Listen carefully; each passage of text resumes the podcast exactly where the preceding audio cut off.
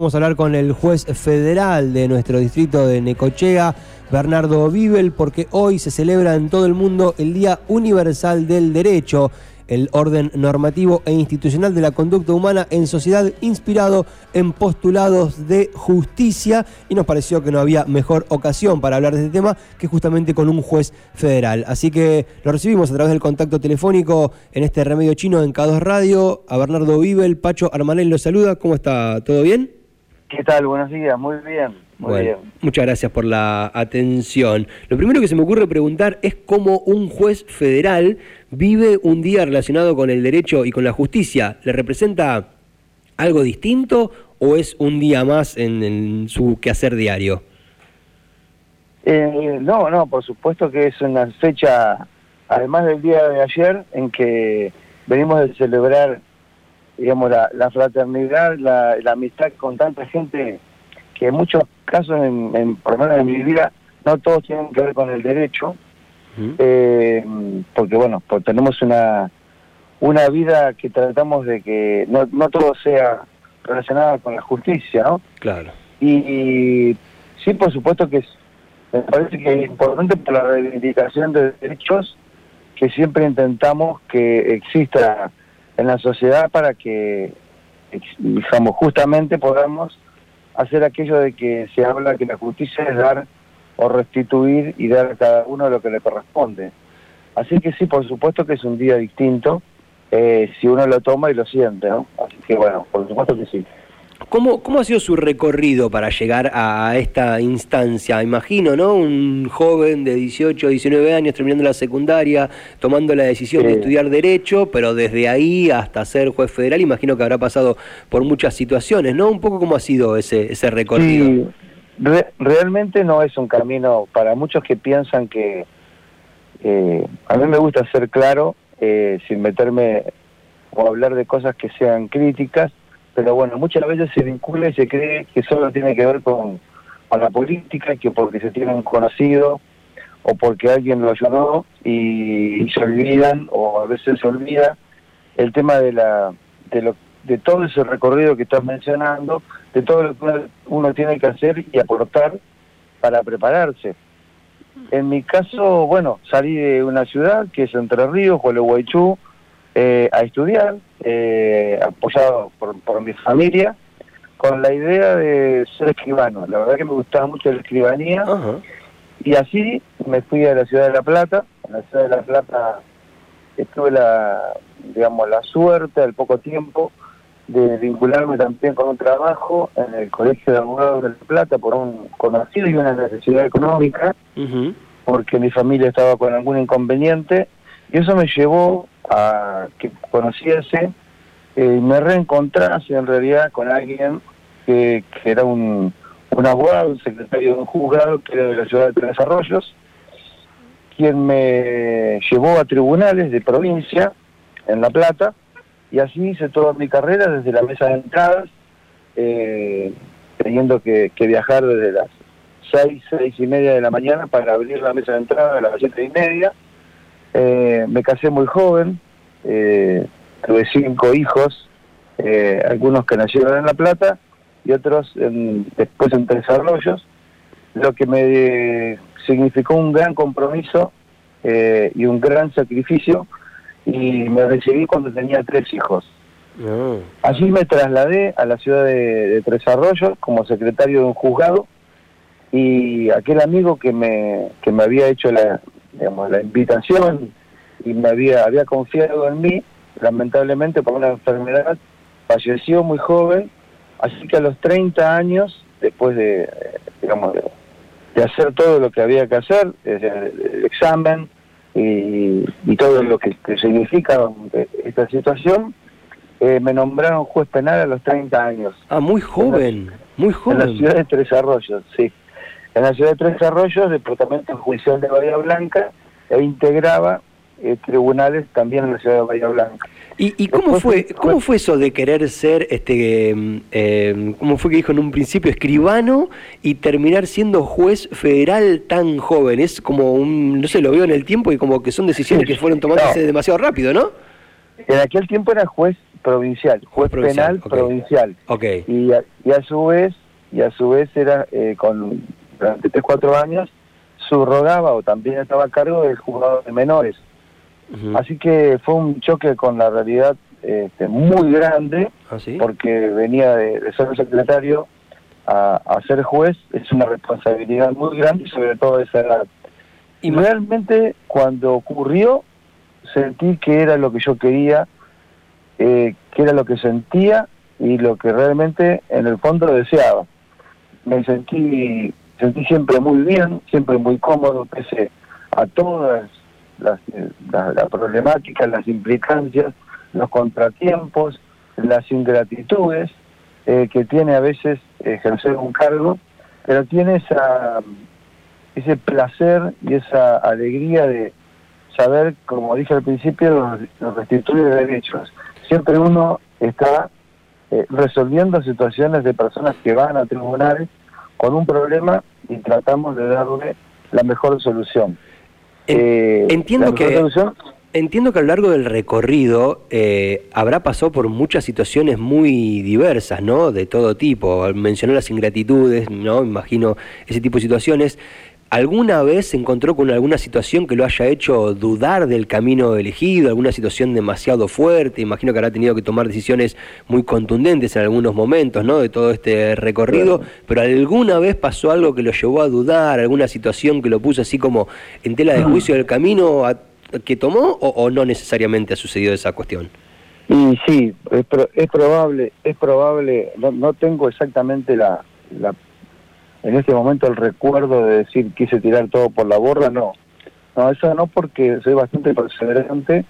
Eh, sí me sentí quizá muy triste o muy preocupado o muy acosado por situaciones que, que eran injustas para, eh, para mí en el sentido de que había tomado decisiones que complicaban la vida de personas que eh, tenían quizá un poder este, económico eh, o, digamos en el ámbito de, de, AMPA, porque bueno, todos estamos hablando que en ese tiempo era juez penal y juez de menores donde se tomaban decisiones o he tomado decisiones en los juicios orales donde también eh, eh, he dispuesto o, he tenido que dictar sentencias de condena hasta de prisión perpetua.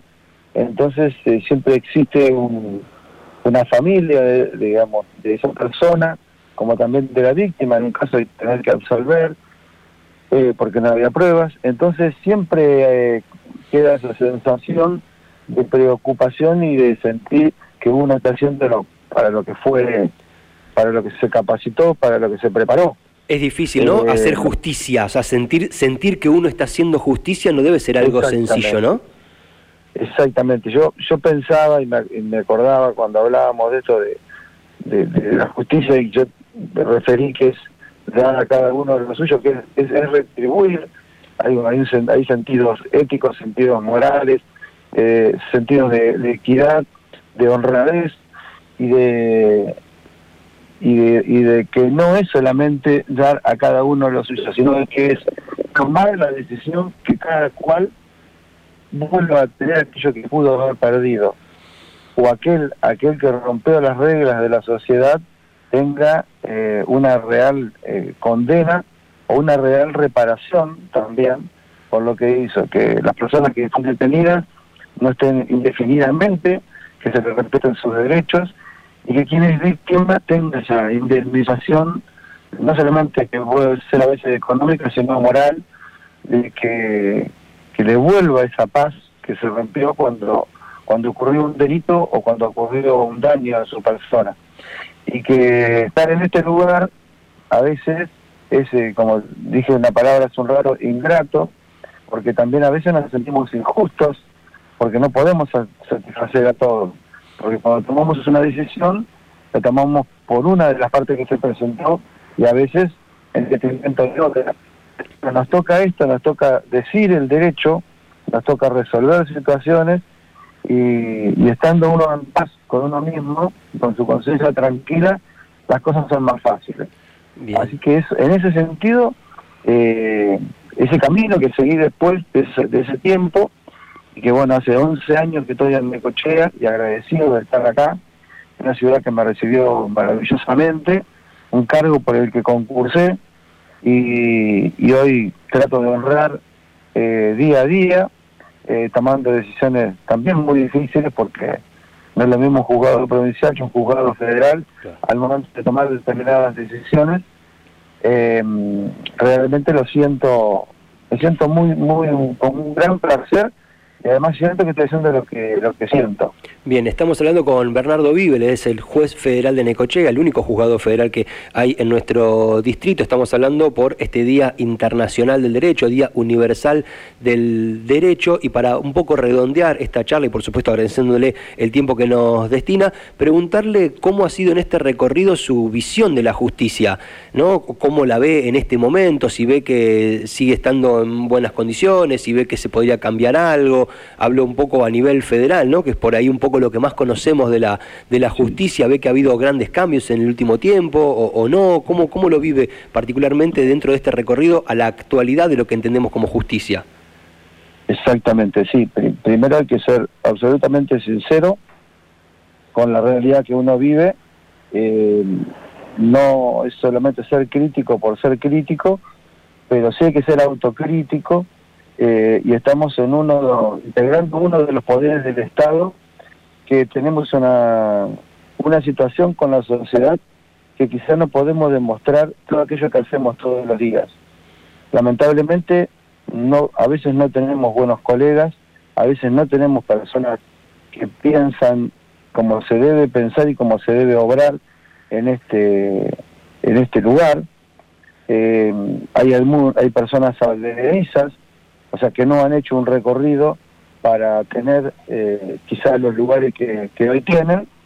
Y hay muchos relegados que no se ha, eh, no se ha aprovechado su experiencia y quizá no hayan sido debidamente evaluados para ocupar cargos.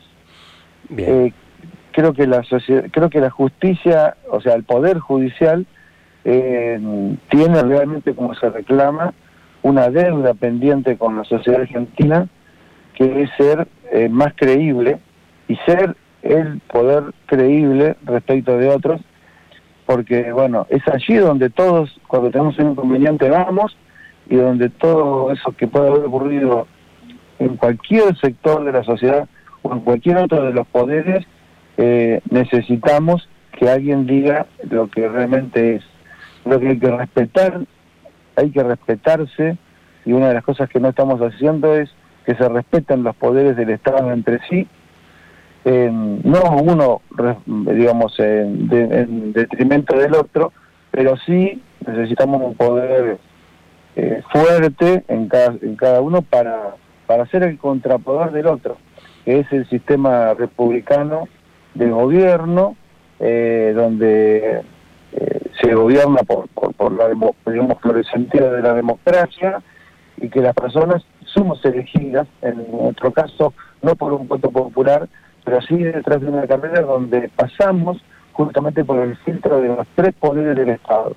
Porque para redondear, para ser juez, eh, se debe iniciar eh, con un examen en el Poder Judicial, ser propuesto por el Poder Ejecutivo, ser evaluado por el Poder Legislativo a través del acuerdo del Senado, volver al Poder Ejecutivo para que dé el correspondiente decreto y el Poder Judicial lo pone en funciones. O sea, iniciamos, hacemos el giro y volvemos sobre lo mismo.